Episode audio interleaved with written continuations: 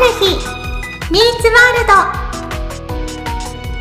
ド。この番組は YFC プラスポッドキャストでお送りいたします。春日ミーツワールドをご覧の皆様はじめましてピアニストの佐藤春日です。この番組では毎回様々な業界のゲストをお迎えしてみんなが気になるゲストの私生活や業界の裏話などを聞いていきたいと思います。実は今、すごい前でね、そわそわしてる人がいてね、圧がね、すごいの。はい。はじめまして。えっ、と、佐藤春日の相方を務めます。株式会社クリークリバー社のプロデューサー加藤です。よろしくお願いします。わー。すごいね、あのね、資格をね、うん送り込みましたよ。はい。はい。資格を送り込んだ。ああ、その、ぼ暴走をストップする役でね。進行を彼女はできないんじゃないかっていうのがですね、僕らプロデューサー陣の中で、あの、巻き起こりまして。はい。暴走するんじゃないかというのの止め役でですね。あ、はい。進行役として入らせていただきます。。ね。よろしくお願いします。はい。あのね、もうね、カトピすごいんですよ。カトピすごいの。カトピってなんかオカピみたいな、その、新しい動物的な感じだね。あのねカト、ピ。かわいいけど。カトピね。春日とカトピの春日とカトピ、ね。春日とカトピの。いいね。もう、この春日ミーツワールド、うん。本当に情熱をかけてね、うん。準備してくださってね、うん絶対に春日を暴走させないぞっていう決意がすごい。ありがとうございます。そのために呼ばれてると思ってますので。だからねリーカンドリバー社ってどういう会社なんですか？めちゃめちゃ急に振るな。あの、グリカンドリバー社っていう会社はですね、プロフェッショナルと呼ばれているジャンルで活躍している方たちの、えっ、と、障害価値を上げるということでですね、あの、この社会で、プロフェッショナルって呼ばれている方たちが活躍するチャンスが増えるとうん、あの、社会ってもっと良くなるんじゃないかなっていうのを僕らは考えていて、で、そのですね、あの、プロフェッショナルの人たちが活躍するフィールドをどんどんどんどん広げていこうという、えっ、と、仕事をやってる会社でございます。うん。聞いてた？わかった？どんな感じか。大体？大体？じゃあそう。じゃあ、それでいいよなん。かすごいカタカナ多かったですね。うん。そうだね。そうね。カタカナ多かったかもしれない。はい。はい。あれですね。初回のゲストは、まあ、佐藤春日っていうことで、リスナーの皆様に、その佐藤春日とは何者なのか、をちょっともうぜひちょっと説明していただければなとあ思います。今回初回なので。えっ、と、ピアノを弾いております。なんかもっとあるだろうか、こう、いろんな。えっと、うんドイツの国立音楽大学とうん。大学院うん。を卒業して、国立音大でピアノ科の講師をしつつ、ドイツを拠点に演奏活動をしてたみたいなことでいいんですよね。そう。そういうことですよ。なんでドイツに行ったの？ちなみに。一番最初は。えっ、と、最終的にそのドイツを選んだ理由としては、私の先生、ピアノの先生との出会いがあった瞬間にもう一目惚れしたの。その先生に。もう先生かっこいいじゃないですよ。わかってる。でも、一回レッスンを受けた時に、絶対この人につきたい。そんなに圧倒的に違ったんだ。もうとにかくバチってあった。もう本当にあった。こればっかりはもう本当運命的な出会いをして。あの、ドイツに行きたいというよりは彼につきたい、習いたいっていうことで行きました。すごいなんかエピソードだね。え、こんにちは佐藤春日ですっていうのを、なんかドイツ語で言うとどんな感じになるの？あ、guten Tag, ich heiße Haruhi. すごい、なんかドイツ語っぽい。ドイツ語っぽい。すごいね。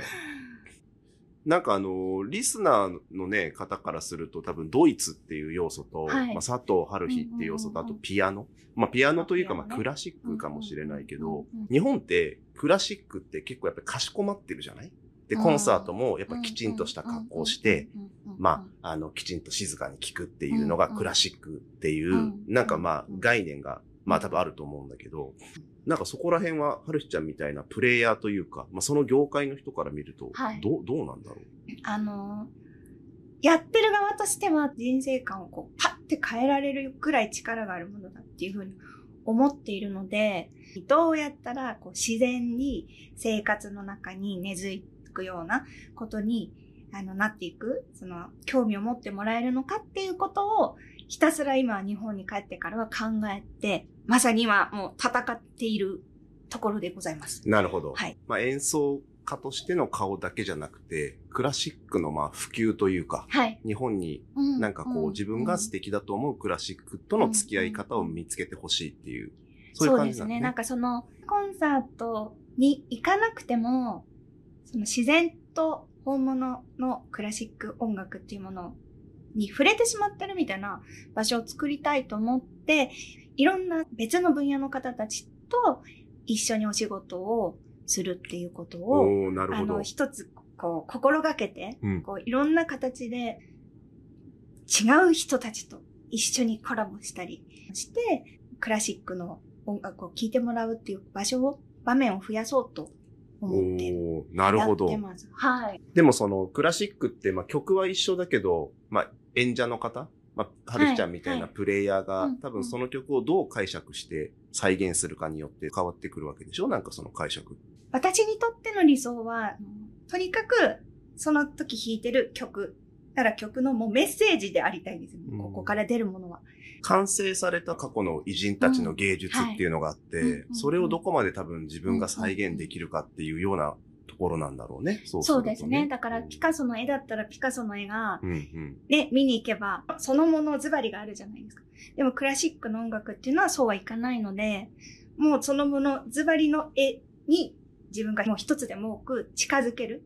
すごいね、ハルフィミーツワールド初回、なんか、一 なんかすごい回目。私なんかすごいね。これは、すごい始まりだね、ハルフィミーツワールド。いや、ですごいの聞いてきましたよね、うんカトピはね。ねこれ、今回初回でもうすべて出し尽くした感が、やばいですね。次から息切れす、まあでも次からゲストが来るからね。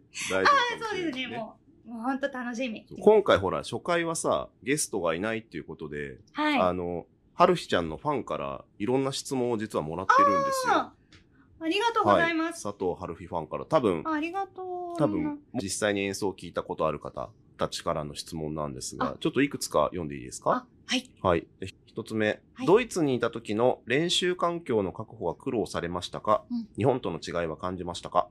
これ、あの、練習環境っていうのは多分、こう、どこに住まわれるかで全く変わってしまうとは思うんですけども、私が行ったビルツブルク音楽大学っていうのは、あの、レッスン室と、あの、練習棟の方に、両方に整備されたピアノが、すごく数があったので、毎朝7時半に学校が開くのを待って、開いた瞬間にターってこう、走っちゃいけないルールっていうのがあるんですよ。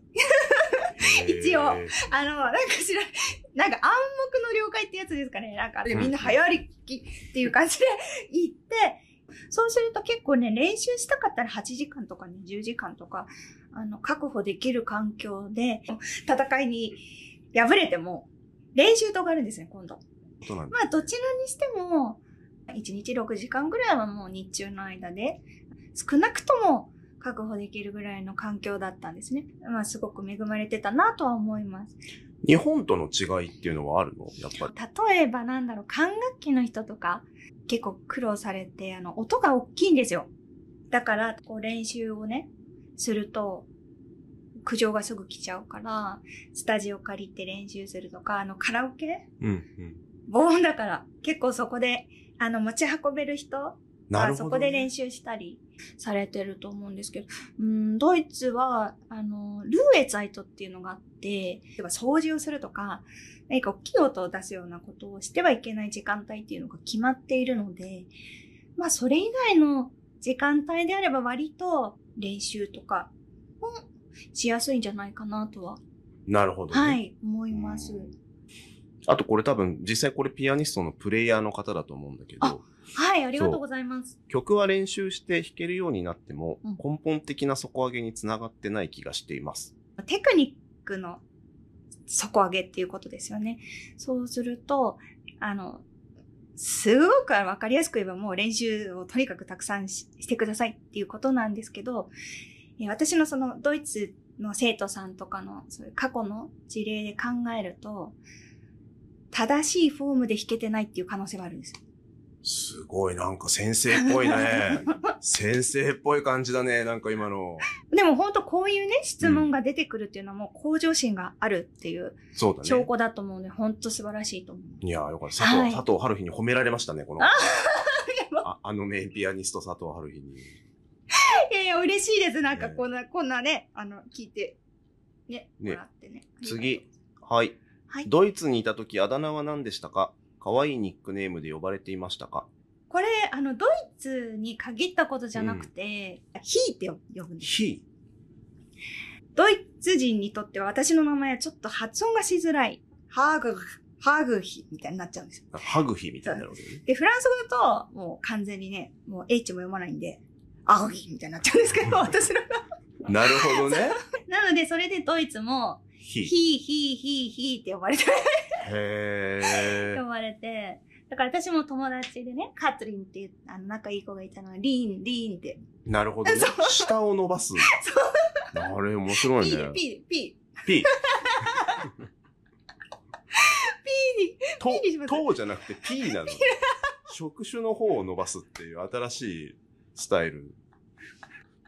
はい、次に行きます。はいはるひさんの世界観が好きです。どんなところからアイディアを得ていますか？あれかな？インスタみ、インスタ見てくださってるとかですかね。やっぱり音楽ですかね。音楽なだ。うんん、なんか結構その、音楽、その曲から、なんかこう詩みたいなね、風に聞こえてきたりとかね。こう、とてもこう豊かな気持ちみたいなものを、自分は音楽だったり、まあ自然だったりっていうものからもらってるから、それをみんなにも、なんかこう気づいてほしいな、そういう風に生活してくれたら、こうちょっとこう、前向きに幸せに生きられるんじゃないかなって思って発信をしています。なるほど。はい。最後、個人的に自分で聞いてみたいんだけど、あの、そのバイエルン賞っていうのを佐藤春日は受賞してますと。で、はい。日本人初はい。でしょ、うんそうで、あの、なんかそういうこの話の企画書をまとめてた時に、あの、加藤さんってなんか受賞歴あるんですかって聞かれて、えっと、いろいろ調べて、思い出して調べたんだけど、あのね、最後に自分が表彰されたのが、中学2年の時の読書感想文だったっていうのをね、なんか俺、えー、すごい、それ読みたい。中学2年以来何も表彰されてないこの加藤 P と、あの、日本人初のドイツの バイエルン賞を受賞した佐藤春日は大丈夫なんだろうかっていう、このね、あるところでのプロデューサー仲間たちからのですね、声が出たんですけど、この、ばどういう賞、どういう賞なの？私がドイツでやってきた演奏活動と、あとはこれから先のその将来性みたいなものをご評価いただいて、パンすごい。いや、なんかその賞、どういう賞なんだろうと思って。なんかあれですよピンピカピンのトロフィーなんですよ。すごいのをドイツから持って帰りました。た。はい。すごい。じゃあ、それを来来週の収録で持ってきていただけるっていうことで、そのトロフィーを トロフィーをね。ね、ファンの方あ、に。そうですね。ちょっと、ねおぶち、あの、絵に描きますねあ。なるほどね。そういうことか。なんかでもそれ、あの、ツイッターに写真とか上げてよ。ああ、そんなの、あ、せっかくだから。はいなんかささて、初回もね、そろそろお時間になってきましたはいなんかすごいちょっとね、番組これからこんな感じで、ね、佐藤春日と加藤でやっていきますが、はい。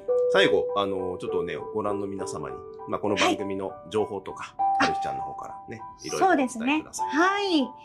この番組は毎週金曜日の20時にアップされていきますので、え皆さん時間もぜひぜひ楽しみにしていてください。春日ミーツワールドは、リスナーの皆さんと一緒にね、番組を作っていきたいと思っていますので、番組の感想とか、ゲストの方への質問などなど、番組公式ツイッターの方にお寄せいただけると嬉しいです。で、あの、ツイッターの方も随時更新していきますので、ぜひぜひフォローをお願いいたします。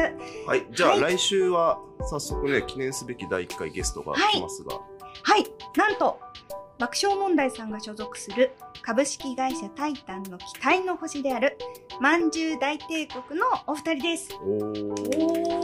おー、すごい。佐藤春日かけるお笑い、新しいね、楽しみですどうね。いう絡みになるんだろうね。、皆さんも見るしかない。です。はい、来週もぜひぜひご覧ください。